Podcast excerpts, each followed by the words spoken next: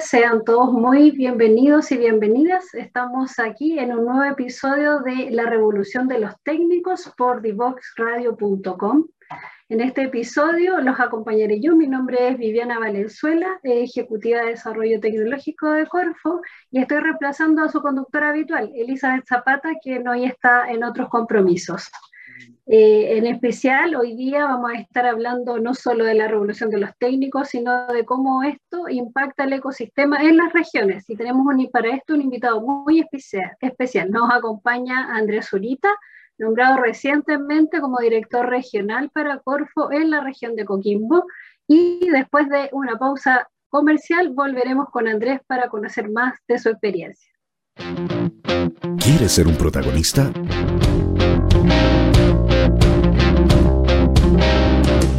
Escríbenos a invitados@divoxradio.com.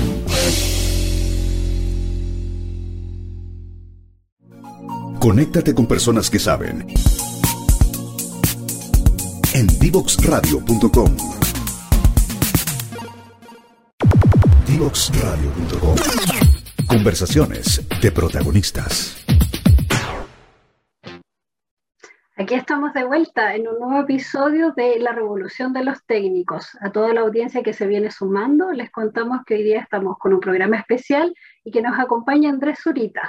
Andrés Zurita hoy día es el director regional de Corfo para la eh, región de Coquimbo y queremos invitar a Andrés a que nos pueda contar desde su experiencia, desde su trabajo en el territorio, cuáles son hoy día los desafíos que está afrontando en este nuevo cargo. Andrés, te invito a que nos puedas contar de tu background y de esta experiencia de trabajar en Corfo. Eh, muchas gracias eh, por la invitación en primer lugar. Y eh, bueno, me gustaría contarles a, todos los, oyentes que básicamente mi background proviene de un mundo un poco distinto al, al usual o al que está, digamos, más, relacionado con el mundo del, del emprendimiento, el fomento poco más a la innovación tal vez, pero como, como resultado de un proceso un poco más largo, porque yo, yo provengo del mundo de la investigación. Eh, eh, en, ese, en esa área he estado desarrollando mi, mi labor los últimos, no sé, 18 años aproximadamente, y eh, ahora, motivado por distintas fuerzas que, que, buscan transformaciones, quisimos contribuir eh, en, un, en, un, ambiente un poco distinto como es la, la Corfo. Eh, pero en ese sentido también estamos eh, afrontando varios desafíos súper interesantes, muy intensos, en, en, particular porque estamos en una región que es bien, también especial en, en, ese sentido. Normalmente esta región ha sido una zona de transición entre el desierto y la zona mediterránea. Por lo tanto, muchos de los cambios que han estado ocurriendo acá se han visto de manera más acelerada y esos cambios han, estado provocados principalmente por lo que todos conocemos como el cambio climático global. Eh, por lo tanto, acá hay muchas cosas que se pueden hacer, hay varios desafíos que tenemos eh, dentro de esta gestión y eh, en eso hemos estado trabajando. Además, por otro lado, hemos estado conectando actores, eh, conociendo a, mucha gente que participa de distintas iniciativas dentro del ecosistema de emprendimiento, innovación. A muchos de los colegas ya los conocía, eh, a los que están relacionados principalmente con ciencia y tecnología, pero también eh, hemos ido conociendo muchos actores del mundo de, de los centros de formación técnica, por ejemplo, que es una de las, de las áreas también de mucho interés por parte de la Corfo. Y eso nos ha permitido ver el, el despliegue territorial, el despliegue de capacidades y de talentos que, que hay en la región y que por supuesto, por supuesto nos gustaría potenciar. Y en ese aspecto, ah, Andrés, cuando, cuando tú nos comentas de, este trabajo y cómo el territorio en sí mismo tiene sus propios desafíos en materia de adaptación y de evidenciar rápidamente cómo el cambio climático nos está afectando hoy día en el mismo territorio, ¿qué oportunidades ves desde la educación técnico-profesional para hacer frente a esa necesidad de adaptación a este cambio climático que, que hoy día ya no es una promesa, sino que se está evidenciando en el territorio? Efectivamente. Em, yo creo que hay varias áreas en donde es, más que necesario eh, que estos eh, centros de formación técnica, institutos profesionales se vayan involucrando, porque hay muchas de, eh, muchas de las soluciones justamente pasan por desarrollar mecanismos de adaptación en los territorios, en las distintas áreas productivas. En nuestra región tiene varias vocaciones bien marcadas, y ahí creo que eh, los CFT han, jugado un rol bien interesante porque ellos justamente han podido ir adaptando sus mallas curriculares a las eh, demandas del, del ecosistema. Eh, y eso ha sido muy interesante porque se van potenciando capacidades y se van abriendo negocios y se van abriendo innovaciones en, en, en, áreas no tradicionales, por decirlo de alguna forma. Se están explorando nuevas disciplinas como por ejemplo las energías renovables no convencionales, eh, cosas también relacionadas con eh, la innovación a nivel productivo, digitalización, eh, y eso abre muchas oportunidades también a los jóvenes, puesto que han tenido que desarrollar capacidades adaptadas un poco al, al, cliente, ya no como la mirada clásica de que hice esto, eh, ocúpelo si puede, sino que una mirada un poco más, más interactiva con, con, el, con el usuario final, por lo tanto se han ido generando y hemos ido conociendo distintas soluciones que están basadas en las necesidades de, de los usuarios y ese es un cambio bien interesante también. Por lo tanto, hay varias eh, fases en donde eh, se pueden desarrollar cosas en los distintos territorios adaptadas a distintas problemáticas y eso sin duda es un valor agregado a todo lo que se está haciendo.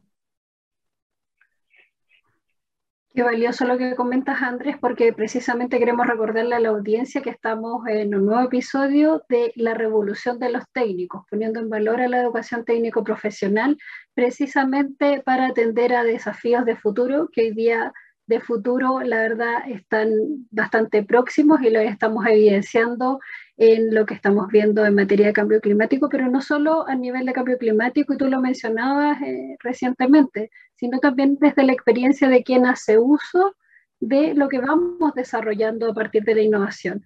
Y en ese sentido me gustaría consultarte cómo ves tú eh, a los técnicos que hoy día están egresando de, los centros de formación CFT estatal. Tenemos el CFT estatal de Coquimbo eh, representado en la región y entendiendo esa relación más allá de las competencias técnicas, sino de entender su aporte a la sociedad y el compromiso medioambiental eh, con las competencias que ellos vienen adquiriendo y que ponen en valor en sus puestos de trabajo.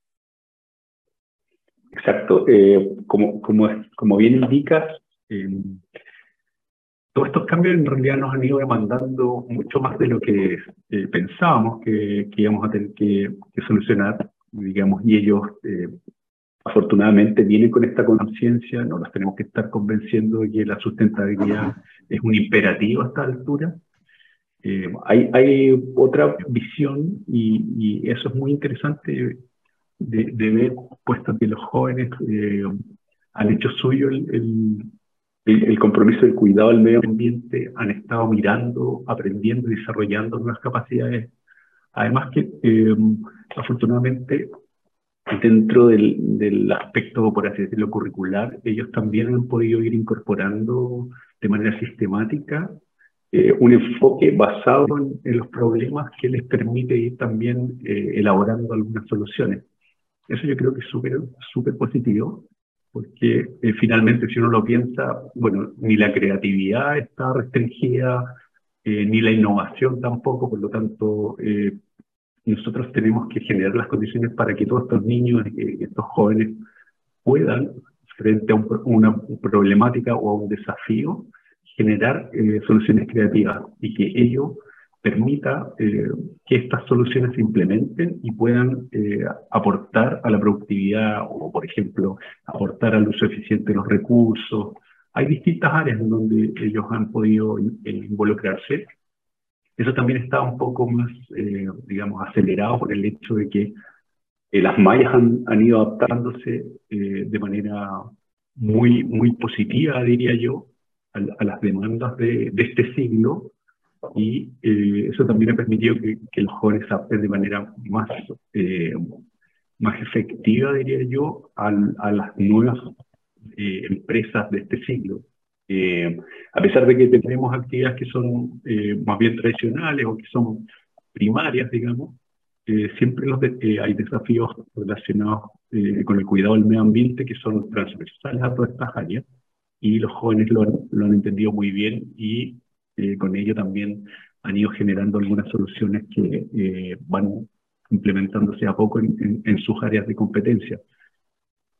Y como te diría, eh, en esta región en particular, dado que tenemos esta situación bien especial de, de, de, los impactos del cambio climático tan acelerado, esto ha sido como un eje transversal, yo diría desde el mar a la cordillera, en todas las actividades humanas prácticamente ya se está implementando esta mirada de sustentabilidad, se está buscando el cuidado del medio ambiente, también se está implementando eh, algunos pasos muy interesantes en todo lo que es economía circular, por lo tanto ya estamos pensando eh, de otra manera, imaginando eh, nuestro futuro y nuestro presente, adaptándonos a él.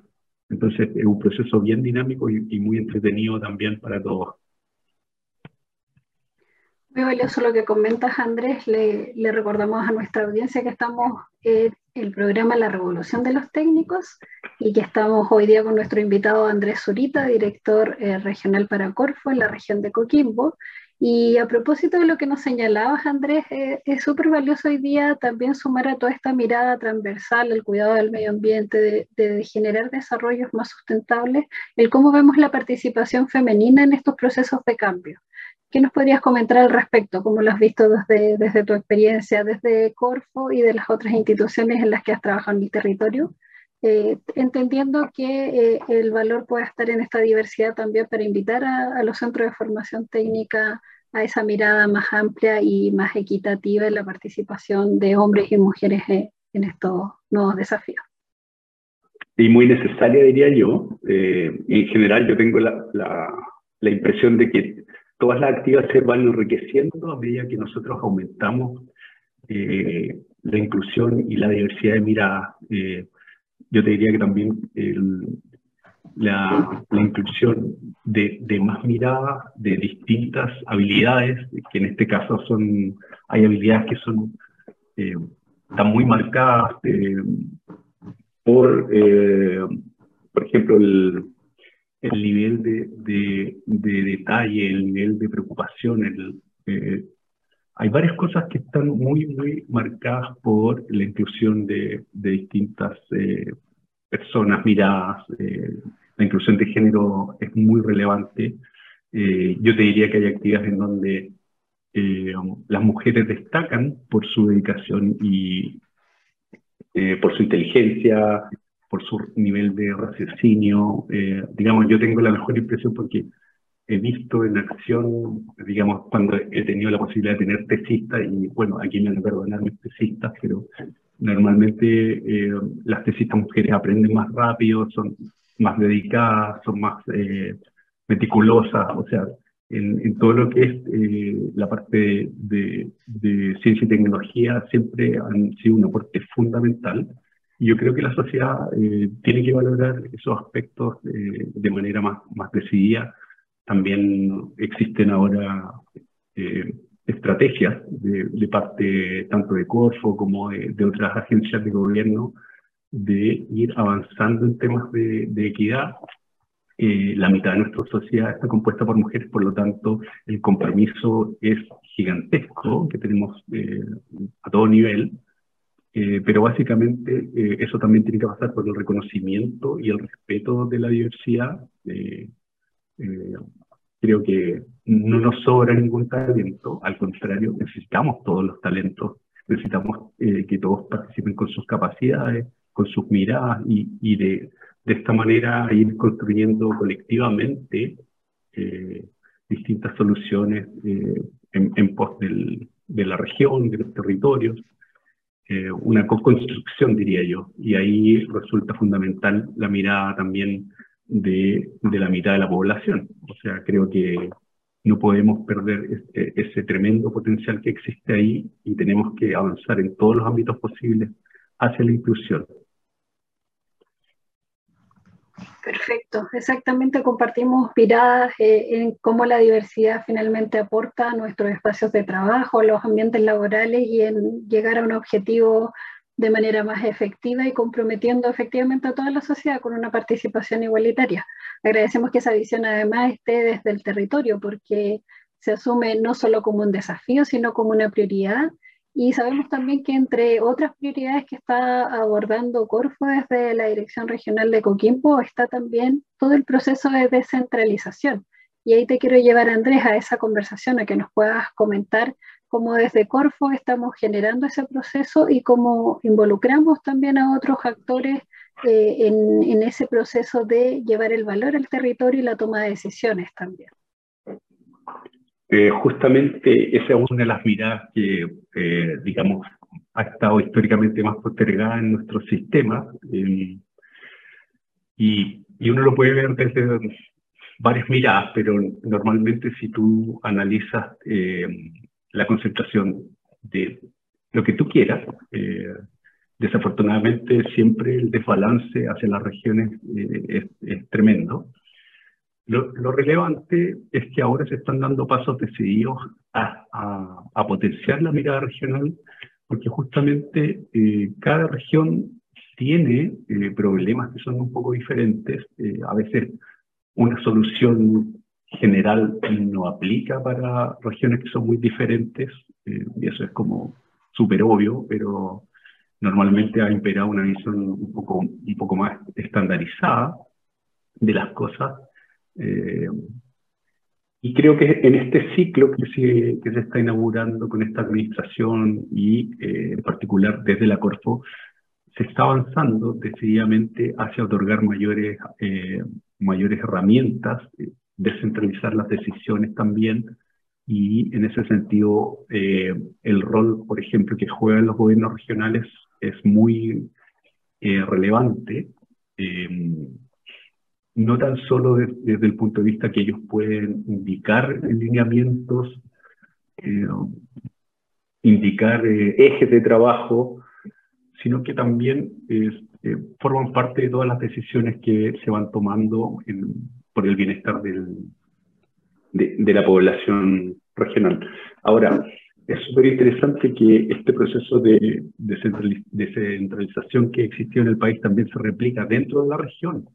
Y ahí también tenemos varios desafíos, puesto que las distintas provincias eh, requieren una mayor atención, eh, dado que se replica este esquema de, de como microcentralismos, eh, incluso dentro de las mismas regiones. Eh, y, eh, finalmente yo, yo, creo que es, es un momento histórico súper importante, se están transfiriendo nuevas eh, responsabilidades, nuevas atribuciones a las regiones. Hemos visto ahora recientemente que había un, un, un esfuerzo sistemático y de hecho a principios de semana hubo un, un encuentro entre las autoridades de gobierno nacionales, del gobierno central y eh, todos los gobernadores eh, electos en el país, por lo tanto, eh, se, está, se está avanzando de manera decidida en, en este camino, que creo es un camino irreversible, puesto que cada región, como lo indicaba al comienzo, tiene su particularidad, tiene su identidad, tiene sus tradiciones, tiene sus vocaciones también y muchos desafíos que en algunos casos son un poco diferentes. Por lo tanto, esa mirada local es fundamental para que podamos ir avanzando eh, en, pos del bienestar de, de las personas.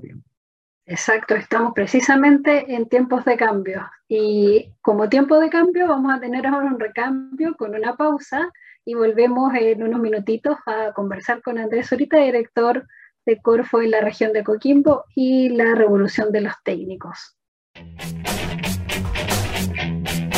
Divoxradio.com.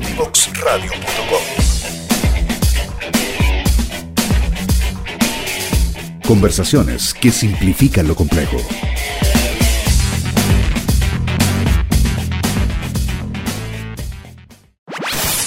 Conoce toda nuestra programación en www.divoxradio.com. Estamos acá eh, en este episodio de la Revolución de los Técnicos Le recordamos a la audiencia y a quienes se han quedado esperando después de esta pausa que estamos hoy día conversando con Andrés Zurita. Andrés fue súper humilde en su presentación. Él es ingeniero agrónomo de la Universidad Austral y cuenta con más de 20 años de experiencia en centros de investigación en el país en Niña, en Niña Intihuasi y también en SEASA, en el Centro de Estudios Avanzados para Zonas Áridas, así que su experiencia es súper amplia.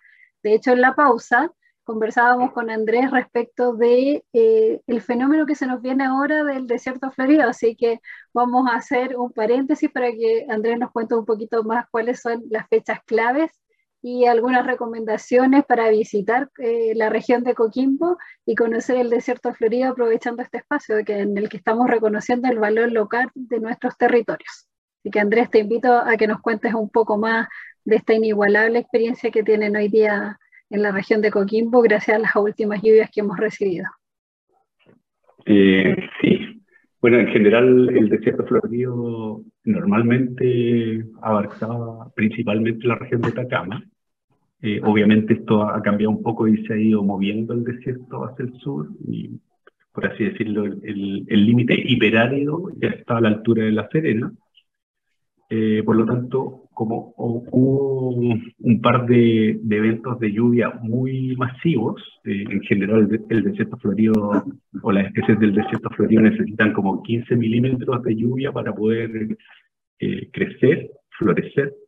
este año cayó un poco más de eso, por lo tanto se espera que hayan eventos muy grandes, muy masivos en toda la región de Atacama, el norte de la región de Coquimbo y obviamente más al sur va, a haber mucho, mucha floración, pero eh, digamos lo, más impresionante diría yo es la zona de, de, Atacama en particular, a mí me gusta mucho el Parque Nacional Llanos de Challe, que es un, es un parque que está al norte de la ciudad, del puerto de Huasco, y yo se los recomiendo muchísimo porque van a encontrar con una van a encontrar una diversidad de especies eh, muy particular. Eh, hay varias especies que son endémicas, eh, que crecen solamente en ese lugar del mundo.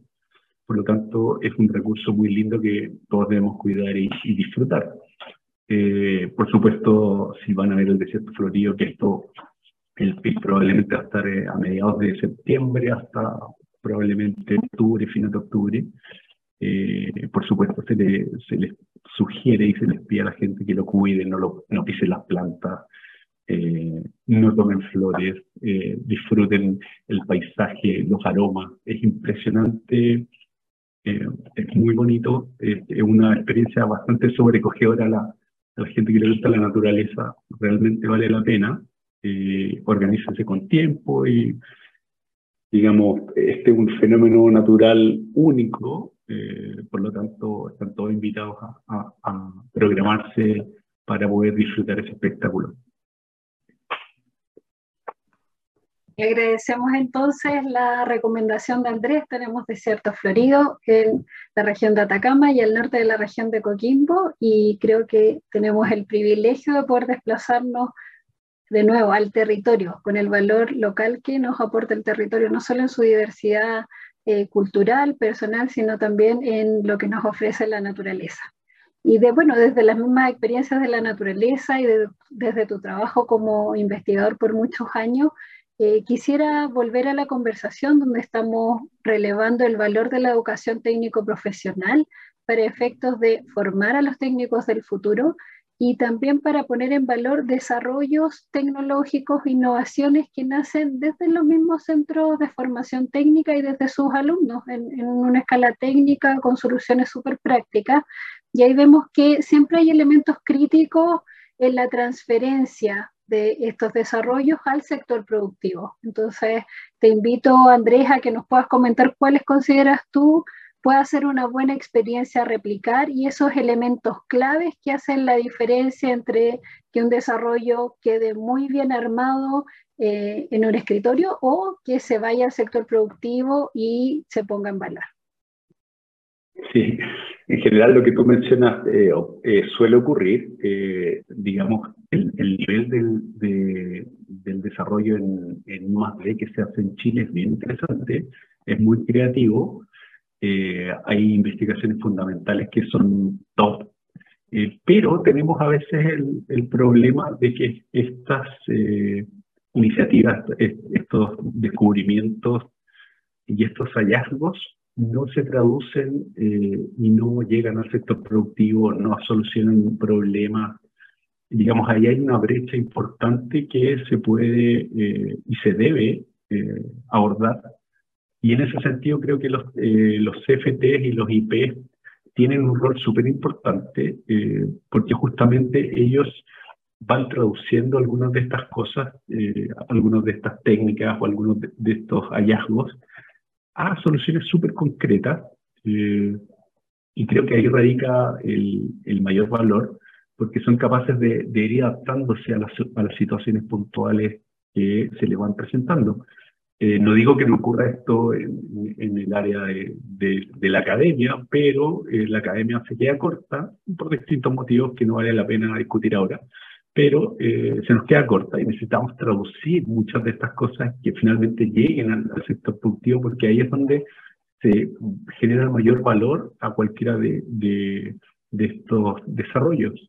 Ahí es donde efectivamente tienen capacidad de impactar y como les gusta decir, eh, la mover la aguja en, en, algunos aspectos.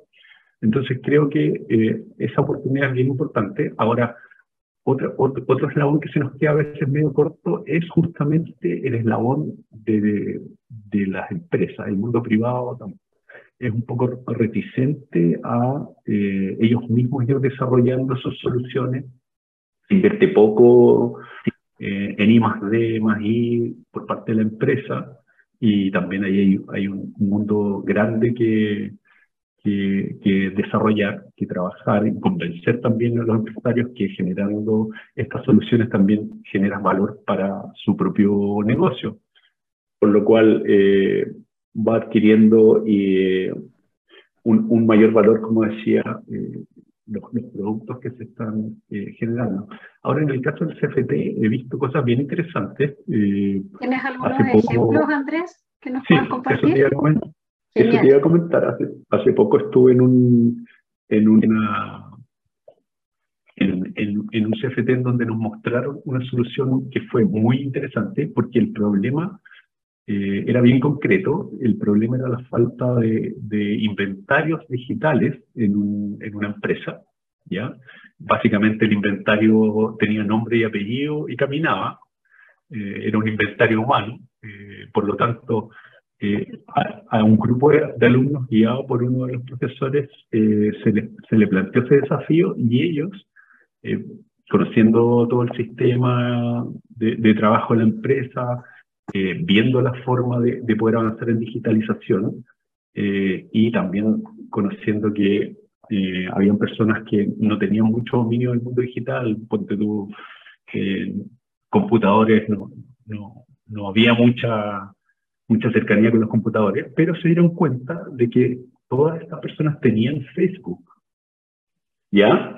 Por lo tanto dijeron, ah, mira, tienen Facebook, por lo tanto podríamos hacer algo que imitando eh, las funciones de Facebook les, permitiera ir eh, avanzando en la digitalización de los inventarios.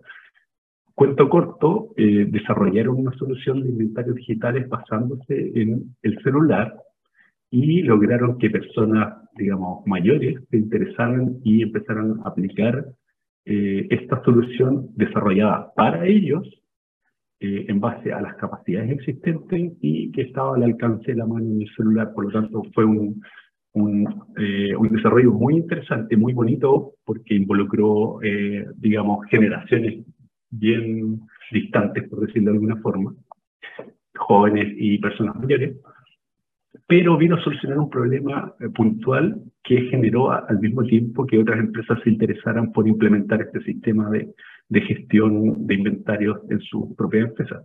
La guinda de la torta es que uno de, las estudiantes del, grupo que desarrolló esta idea fue contratado por la empresa para ir implementando otras soluciones. Entonces, ahí tú te das cuenta que eh, capacidades hay, iniciativas hay, a veces no, nos, nos tenemos que enfocar en, en juntar, eh, crear este puente entre el desafío y la solución y eh, en ese sentido el CFT respondió de manera muy, muy rápida, muy expedita a esta demanda del sector productivo. Entonces, este tipo de, ejemplos virtuosos se podría multiplicar por todos lados y ahí es donde nosotros tenemos que ir como generando este como ecosistema eh, para que eh, se pueda avanzar hacia ese, eh, en, ese camino, digamos.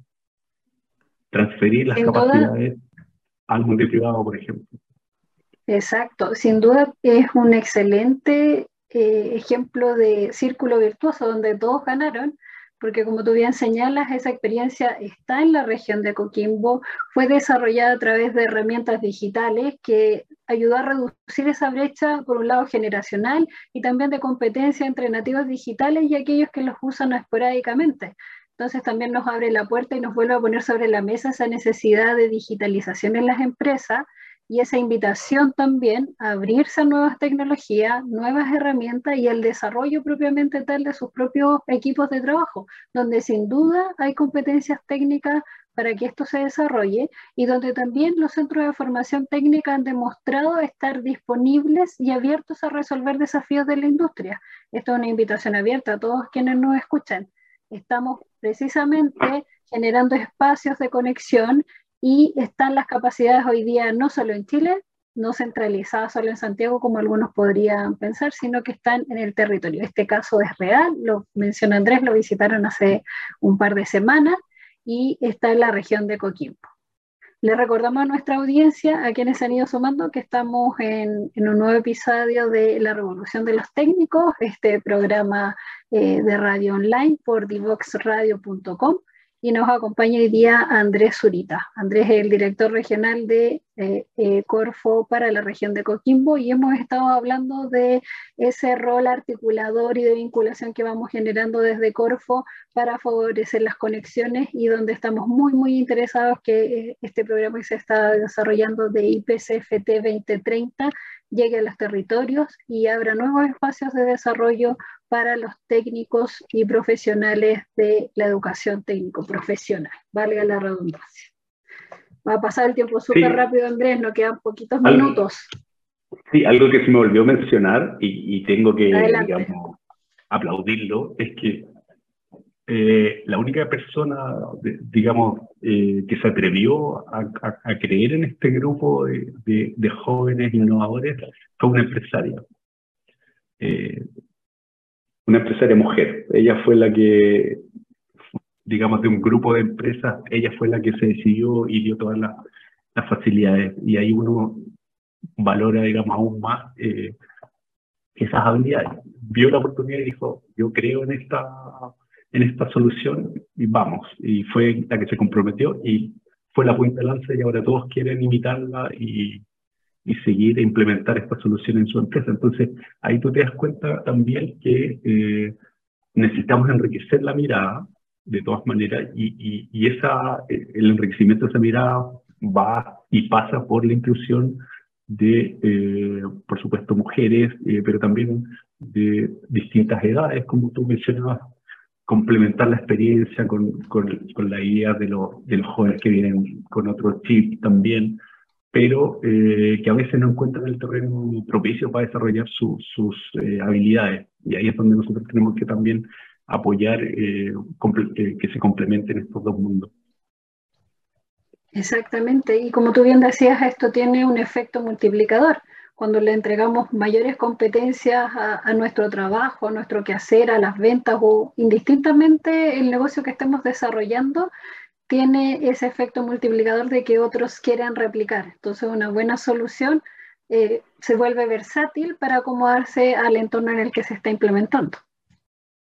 Oye, Andrés, como te comentaba, pasó volando el tiempo, nos quedan un par de minutos de programa, agradecemos a todos quienes se han sumado y tengo un par de preguntas que no se nos pueden quedar en el tintero antes de cerrar este episodio.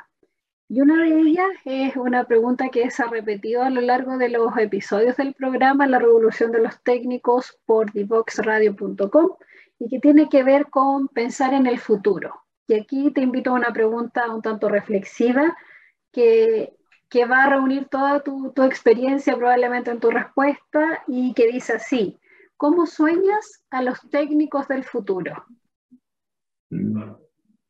Qué, bonita pregunta. Eh, Mira, yo creo que los técnicos del futuro eh, van a tener la capacidad, eh, y, así lo espero en realidad de, de, corazón, de ir resolviendo algunos de los problemas que nosotros hemos generado, esa es la verdad.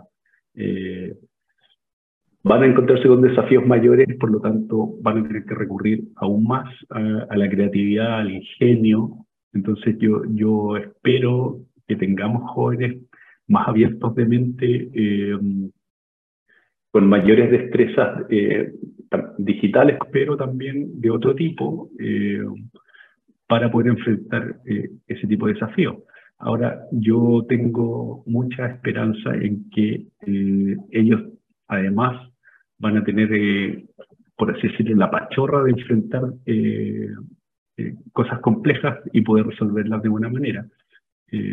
les tengo toda la fe del mundo y eh, creo que ellos van a forjar eh, y resolver algunas de las cosas que fueron heredando, eh, que en algún minuto fueron, digamos, grandes soluciones, pero que con el paso del tiempo se vio que se fueron quedando atrás. Al mismo tiempo ellos van a tener la visión, creo yo, de, ir resolviendo temas, de transición energética, por ejemplo, les va a tocar a ellos con, mucha mayor fuerza, de, eh, descarbonización eh, de la matriz productiva, y ahí es donde creo que los técnicos tienen, tienen un rol súper grande que, jugar. Eh, yo les tengo harta fe. Qué bonito mensaje y qué responsabilidad también hay detrás de ese mensaje. Ellos tendrán que hacerse cargo de lo que la tecnología en alguna vez, en algún momento entregó como desarrollo y que con el paso del tiempo se puede, ir, puede haber ido volviendo un problema. Gran desafío les has planteado. invitamos entonces a la educación técnico-profesional a, a, que sigan aportando y con esa flexibilidad y adaptabilidad que han demostrado en los tiempos, eh, puedan invitar a los jóvenes y a desarrollar soluciones y a confiar en esa creatividad que tú bien dices está en todos los escenarios, en todo nivel etario y, que finalmente nos deja a todos posicionados en la necesidad de comprometernos con qué está pasando con nuestra sociedad. Andrés, antes de, ir a la última pausa y de, despedirnos, eh, quisiera, quisiera invitarte a que nos dejes un mensaje de cómo Corfo va a estar aportando y acompañando este proceso.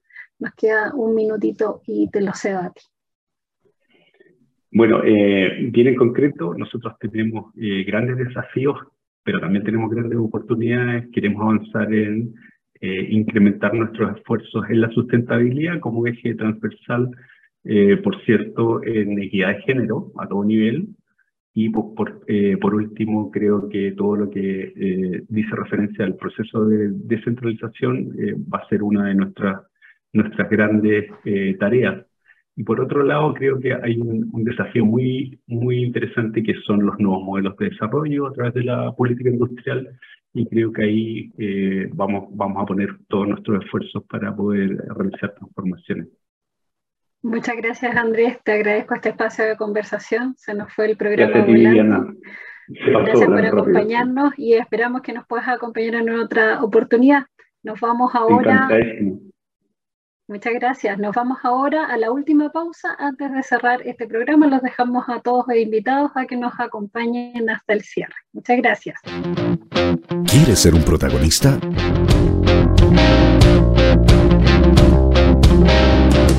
Escríbenos a invitados@divoxradio.com.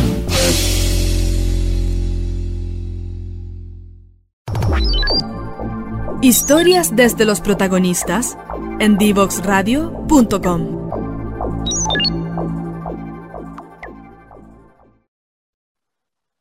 Y aquí en la revolución de los técnicos estamos llegando al final de este episodio. Agradecemos a todos quienes se han sumado y les recordamos que hoy día estuvimos conversando del valor del territorio, específicamente con Andrés Zurita, director regional de Corfo en la región de Coquimbo, y quien desde su mirada y desde su experiencia desde la investigación nos compartió no solo los desafíos que aborda hoy día la corporación y cómo puede articular con los centros de formación técnica y el sector productivo con los desafíos que, que está enfrentando propiamente tal la región, sino que además de revisamos también buenos ejemplos en materia de cómo la digitalización puede acercar distintas eh, miradas generacionales y cómo podemos encontrar soluciones rápidas, prácticas e implementarse en las empresas. Porque finalmente el desarrollo tecnológico, la innovación y la creatividad, como mencionaba Andrés, están en todos los escenarios, en todos los rangos etarios y la educación técnico-profesional sin duda tiene mucho que relevar y aportar no solo desde sus competencias, sino desde entender las realidades del territorio. También Andrés nos comentó lo importante y lo valioso que era que las nuevas generaciones, los técnicos del futuro, como le llamamos en, la pregunta que él abordó, puedan entender la sustentabilidad y el compromiso con la sociedad y el medio ambiente como un rol clave en su desempeño profesional y en la actitud que tengan finalmente frente a sus puestos de trabajo. Esto ha sido un episodio de la revolución de los técnicos. Los invitamos a todos a que nos sigan eh, y si, nos sigan acompañando. El siguiente episodio, como todos los jueves, a las 5 de la tarde, nos volvemos a encontrar con la conducción de su locutora oficial, Elizabeth Zapata, a quien le dejamos saludos. Muchas gracias a todos por acompañarnos y esto ha sido la revolución de los técnicos por divoxradio.com.